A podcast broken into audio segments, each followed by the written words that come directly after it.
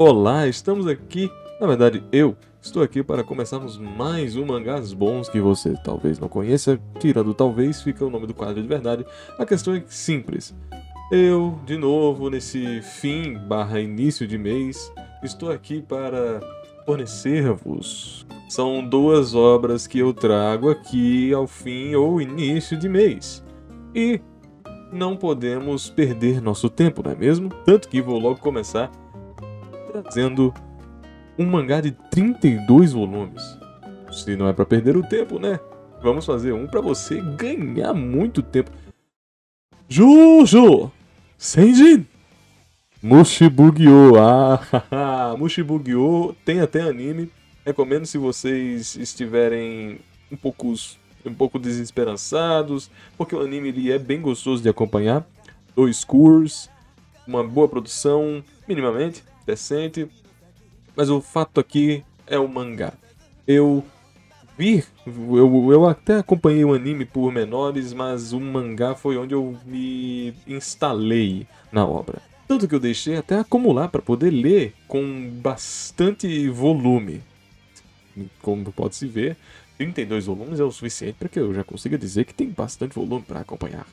Aqui nós estamos diante daquele clássico modelo japonês de enaltecer o mundo do período Edo, né? A era Sengoku, aquele Japão feudal, junto aos nossos queridos protagonistas arquetipados. O garoto, o garoto Makoto, né? o garoto que tem um senso de justiça acima dos outros, a semi-gostosa que está junto com ele, mas que na verdade ela é perpicaz, e por ela ser uma garota que treina bastante, teve que o seu, o seu corpo configurado tanto para a batalha como para, para essas adversidades. E o nosso querido Cossider, o outro lado da tríade de Shonen, que é o Durão. Aquele que está ali para mostrar para quem veio, não tem moralidade que o segure. Sempre tem esses arquétipos e os outros que seriam além desse triângulo e também estão lá. Nós temos o nós temos o pai que, que claramente é aquele personagem que serve de muleta para o protagonista. Nós temos aquela amiga hipersexualizada. Nós temos também o inteligente de óculos. Nós temos também aquele que é muito acima dos outros em, em batalha. Que é o Mugai, né? Nossa, ele é muito. Meu Deus, como, como ele, ele é muito superior. Ele trabalha tanto que ele é muito acima de todos nós. É sempre assim. Só que tem um detalhe a mais. Moshibugyo, ao contrário dos outros shonens que você já deve ter identificado aos montes nessas minhas descrições, ele tem ele tem um design amalucado, ele tem um design muito excêntrico. Você vê uma característica ali que pega bastante de, uma, de, um, de um ideal japonês do período Edo. Você, você identifica esse padrão de cores, esse estilo artístico e tenta emular aquela geração por um modelo bem shoneístico, eu acredito que seja um dos Batarus mais interessantes de se acompanhar em produção visual. Porque não que ele seja estupendo como muitos quadros de Hunter x Hunter, porque Hunter x Hunter é bem feito, viu? Lancei aqui, tá? Não que seja estupendo como alguns quadros de Hunter x Hunter, ou Gash Bell, né, que também é muito bem desenhado. Aqui nós estamos de um cara bem estilístico, né? Você vai estar diante de arquétipos, mas esses arquétipos são geometricamente atestados.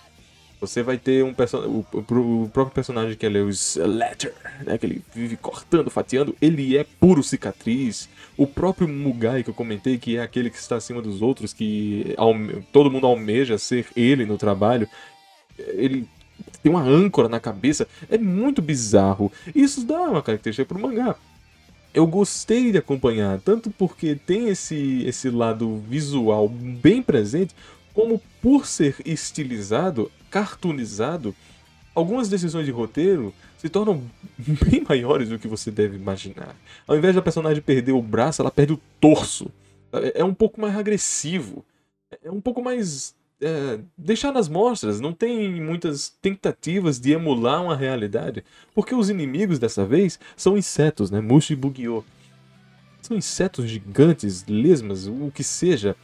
Ele, ele é bem louco, ele é uma obra que me faz querer. Piu, piu. Ele é bem louco, é uma obra que me faz querer lembrar de como era esse modelo pré-2000. Ele meio que foi publicado em 2011, né? Ele meio que foi publicado ali no fim da geração de 10 e início da geração de 20.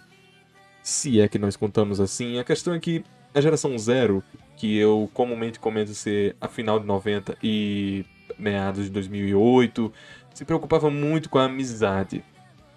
Tanto com a amizade que até mesmo as lutas não eram tão significantes quanto as amizades. De fato, com o tempo, esse outro personagem que estava lutando poderia muito bem ser agregado à turminha, ao grupo, né, à party.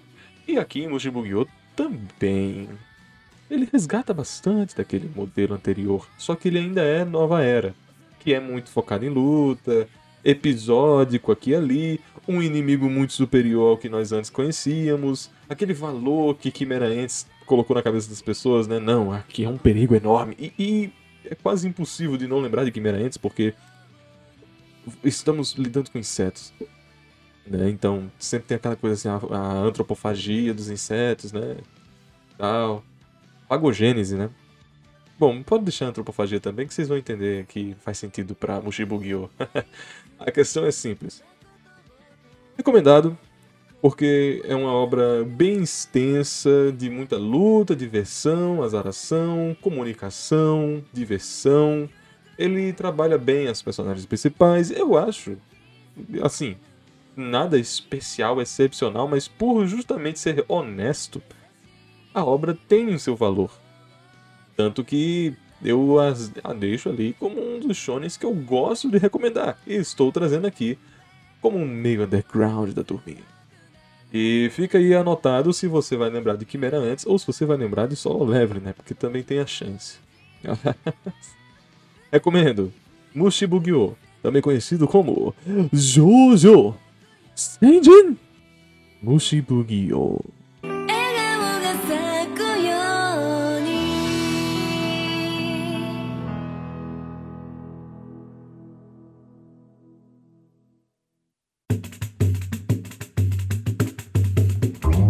Agora, partindo para o segundo mangá. Eu estava pescando na minha querida lista alguma obra que seria semelhante a Mushibugyo, porque eu queria bastante recomendar Mushibugyo. E lembrei de um outro mangá, Batoru, e tem um elemento bem forte de uh, diversão, azaração, é, battle, batalhas, nós vamos decidir aqui agora. E todo mundo começa a lutar. Aquele, aquele modelo clássico ali que necessariamente você vai estar diante de personagens que estão lutando, mas o objetivo está oculto.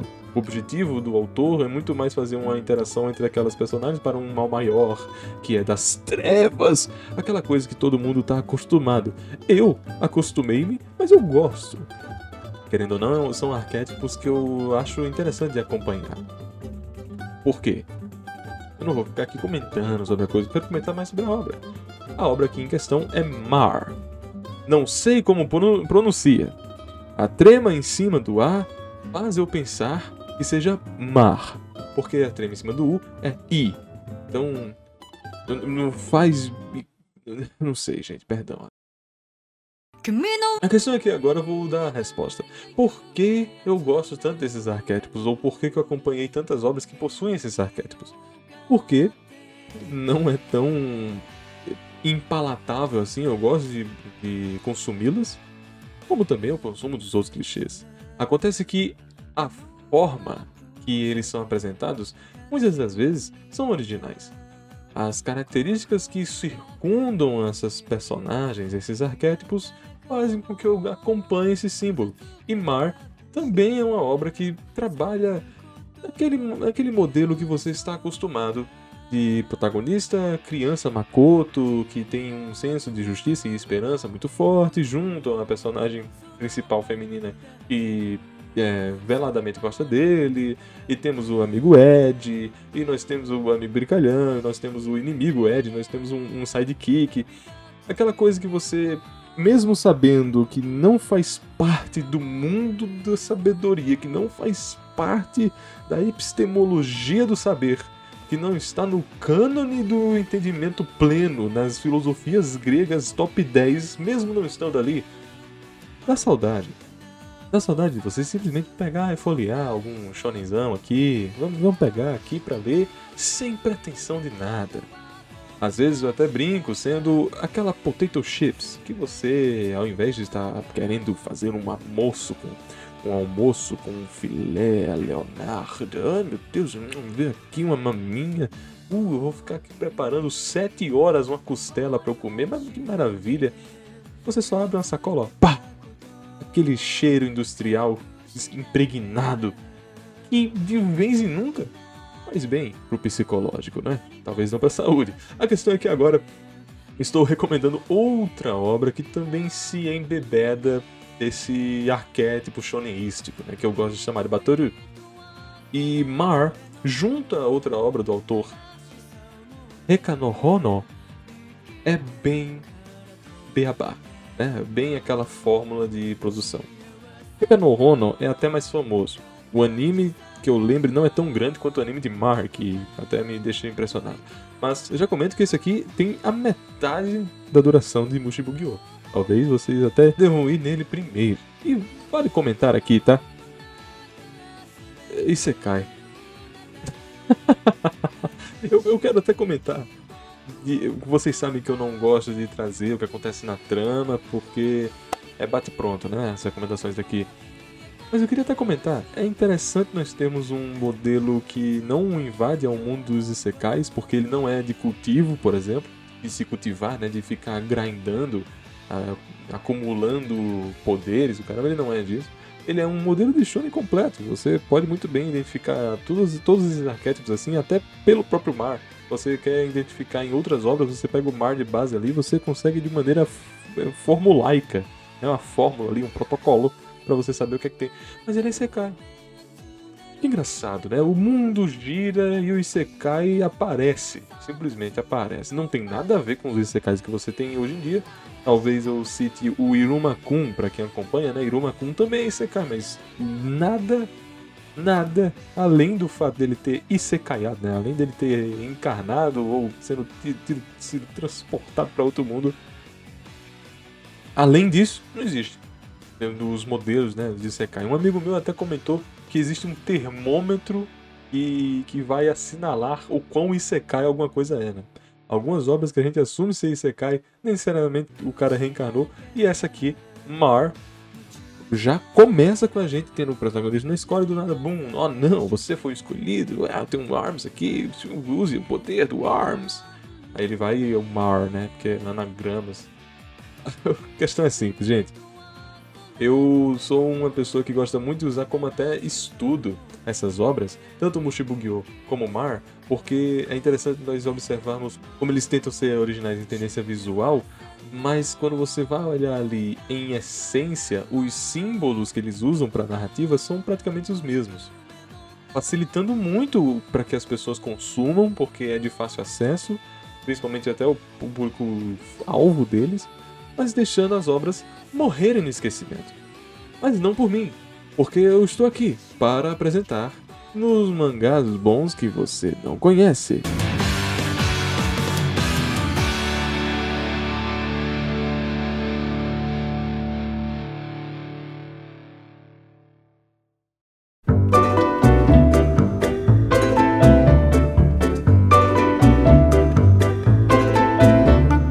É isso aí, gente. Obrigado por terem acompanhado. E no mais, inscrevam-se no canal. Esse projeto aqui é bem legal. O Maitos se esforça bastante para que a gente consiga produzi-lo. E a questão é simples. Estou fazendo isso aqui e eu quero que vocês me apoiem também. E se não houver nenhum problema, por que não? Um likezinho, um valeu, inscreva-se. Visitem o meu canal também no Twitter, façam todos esses processos, tá? Eu de fato quero que esse projeto continue e depende da ajuda de vocês, tá? Namastê, até mais.